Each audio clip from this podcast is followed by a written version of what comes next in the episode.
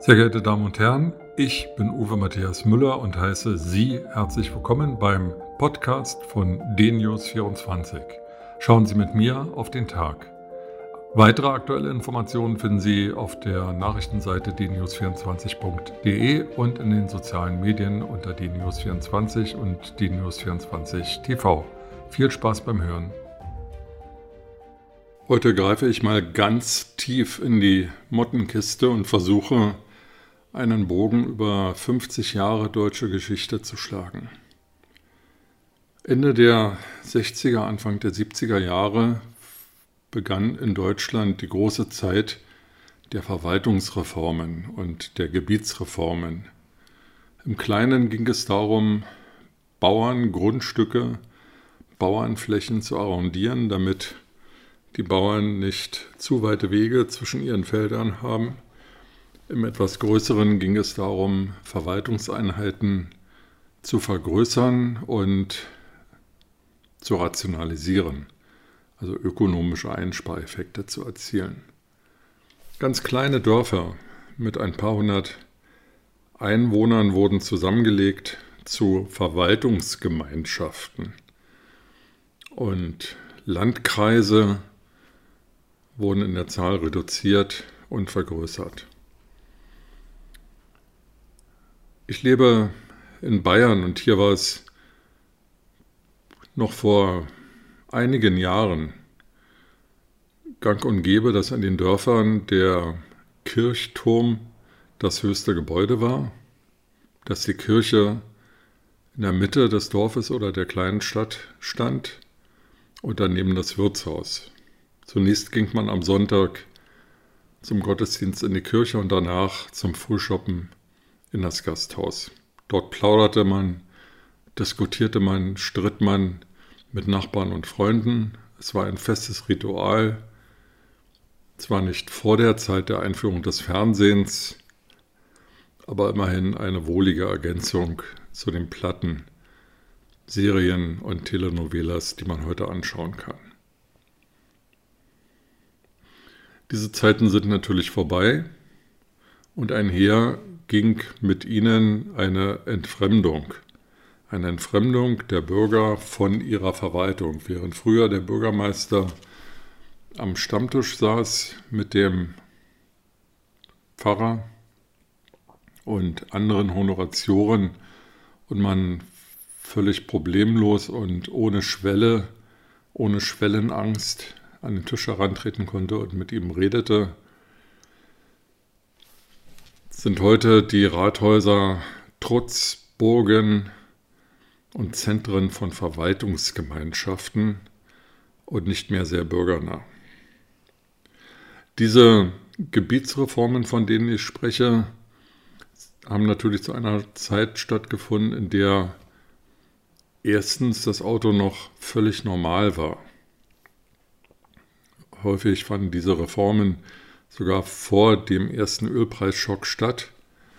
Und für jeden war ein Auto ein Statussymbol und völlig selbstverständlich.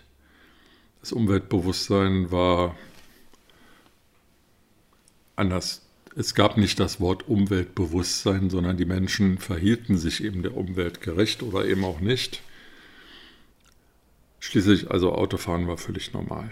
Und so dachte die Politik, die diese Gebietsreformen durchführte, ob die Leute nun ähm, ein paar hundert Meter zum Rathaus laufen oder fünf Kilometer mit dem Auto zum Rathaus fahren, ist wurscht. Sie haben ja alle ein Auto. Und niemand dachte auch an den demografischen Wandel, an eine älter werdende Bevölkerung, die vielleicht nicht mehr in dem Maße aus sich selbst heraus mobil ist, wie das eine jüngere Gesellschaft sein kann. Nun, 50 Jahre später, leidet nicht nur Deutschland, aber wir reden jetzt über Deutschland, leidet also Deutschland unter der durch Covid-19 ausgelösten Coronavirus-Pandemie. Und eine der ersten Lockdown-Maßnahmen, die gegriffen haben, war die Schließung von Kindertagesstätten und Schulen. Der schöne Begriff Homeschooling trat zunächst als erstes in mein Bewusstsein. Ich hatte von dem vorher noch nichts gehört. Aber dieser Begriff Homeschooling bedeutet nichts anderes, als dass sich nun wieder Eltern um ihre Kinder kümmern sollten und dass die Kinder digital weiter Unterricht nehmen oder sich digital weiter auf dem Laufenden halten über den Lehrstoff, den sie eigentlich sonst im Klassenverbund hätten haben sollen. Wenn Sie zum Beispiel im Google Play Store mal schauen nach ähm, Apps für Videochats, finden Sie dort Rezensionen von Apps, die jetzt gerade sehr stark ans Gespräch gekommen sind, vor allem von jüngeren Menschen, von Schülern, die ihre Urteile darüber abgeben, ob die App gut funktioniert oder nicht, was sie mit dieser App machen im Rahmen des Homeschoolings. Es gibt auch Schüler, die sagen, das sei eine richtig blöde App, weil nun kämen sie ja um Hausaufgaben nicht herum.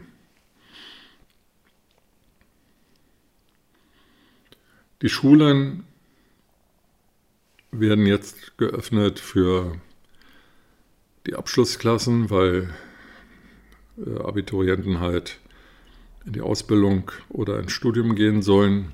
Für alle anderen Jahrgänge bleiben zunächst die Schulen und die Kindertagesstätten noch geschlossen. Es gibt auch viele Familien, die nicht am digitalen Leben teilnehmen können oder deren Kinder nicht am digitalen Leben teilnehmen können, weil aus materiellen Gründen diese Familien oder diese Kinder keinen Laptop oder kein Tablet oder Smartphone haben. Und die jüngste Idee der Bundesregierung war nun mit einigen hundert Millionen Euro unterstützt, diesen Kindern technische Geräte zur Verfügung zu stellen mit einer maximalen Grenze von 150 Euro.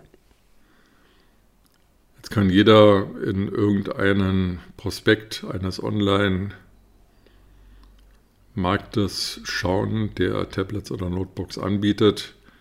Zum Preis von 150 Euro bekommt man da entweder gar nichts oder nichts Gescheites. Aber vielleicht sollen die 150 Euro ja auch nur ein Zuschuss sein und der Rest von den Eltern aufgebracht werden, wenn die das dann materiell können. Der VDK hat nun vorgeschlagen, im Rahmen einer Demokratisierung der Digitalisierung den Kindern Tablets oder Notebooks leihweise zur Verfügung zu stellen, wie das ja auch mit Büchern oder anderem Lehrmaterial geschieht. Ich halte das durchaus für überlegenswert, und wenn das dann funktionieren kann und wirklich vernünftig ist, für einen wunderbaren großen Schritt auf dem Weg in die Digitalisierung des Bildungswesens. Für mich stellt sich allerdings die Frage, ob diese Form der Digitalisierung für Schüler denn völlig ausreicht. Wir haben seit Jahren die, den Plan der elektronischen Patientenakte. Wir haben den elektronischen Ausweis. Die jetzige Bundesregierung hat sich auf die Fahnen geschrieben, die Verwaltung stärker zu digitalisieren. Und so werden noch ganz andere Bevölkerungsschichten als Schüler vor die Frage gestellt, ob sie am digitalen Leben teilhaben können alle Auswertungen, die die Durchdringung des Internets in der demografischen Gesellschaft unseres Landes beleuchten, zeigen, dass auch ältere, nicht hochaltrige, aber ältere am digitalen Leben teilnehmen, äh, einen Internetanschluss haben oder Smartphones nutzen. Sie tun das sicherlich anders und anders intensiv als ganz junge Menschen, aber sie tun das. Und so stellt sich die Frage, wie denn, wenn wir unsere Gesellschaft weiter digitalisieren wollen, wenn wir die Verwaltung, die öffentliche Verwaltung digitalisieren wollen, wenn wir andere Abläufe unseres täglichen Lebens digitalisieren wollen, sicherstellen können, dass auch andere Altersgruppen als nur ganz junge und Schüler an diesem Leben intensiv teilhaben und dies finanziert durch Steuermittel. Insofern rege ich an, darüber nachzudenken,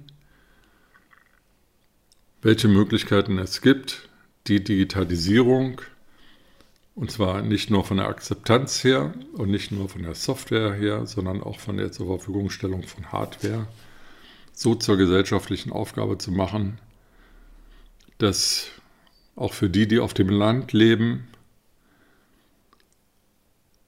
die Digitalisierung kein Wunschtraum bleibt, dass auch für die, die auf dem Land leben, das Einkaufen kein Wunsch bleibt, selbst wenn die Innenstädte weiter veröden, aber dass Online-Shopping möglich wird und auch nicht nur beschränkt wird auf Modeartikel oder andere Sachen, die von großen Anbietern geliefert werden, sondern eben auch was Lebensmittel oder andere Bedarfe des täglichen anbelangt. Wenn die durch Covid-19 ausgelöste Coronavirus-Pandemie zu einem Nachdenken auch über diese strategische gesellschaftliche Fragestellung anregt, dann glaube ich, hat das Coronavirus etwas Gutes bewirkt. Mit diesen Gedanken in den Tag verabschiede ich mich für heute und hoffe, dass Sie gesund bleiben. Bis bald.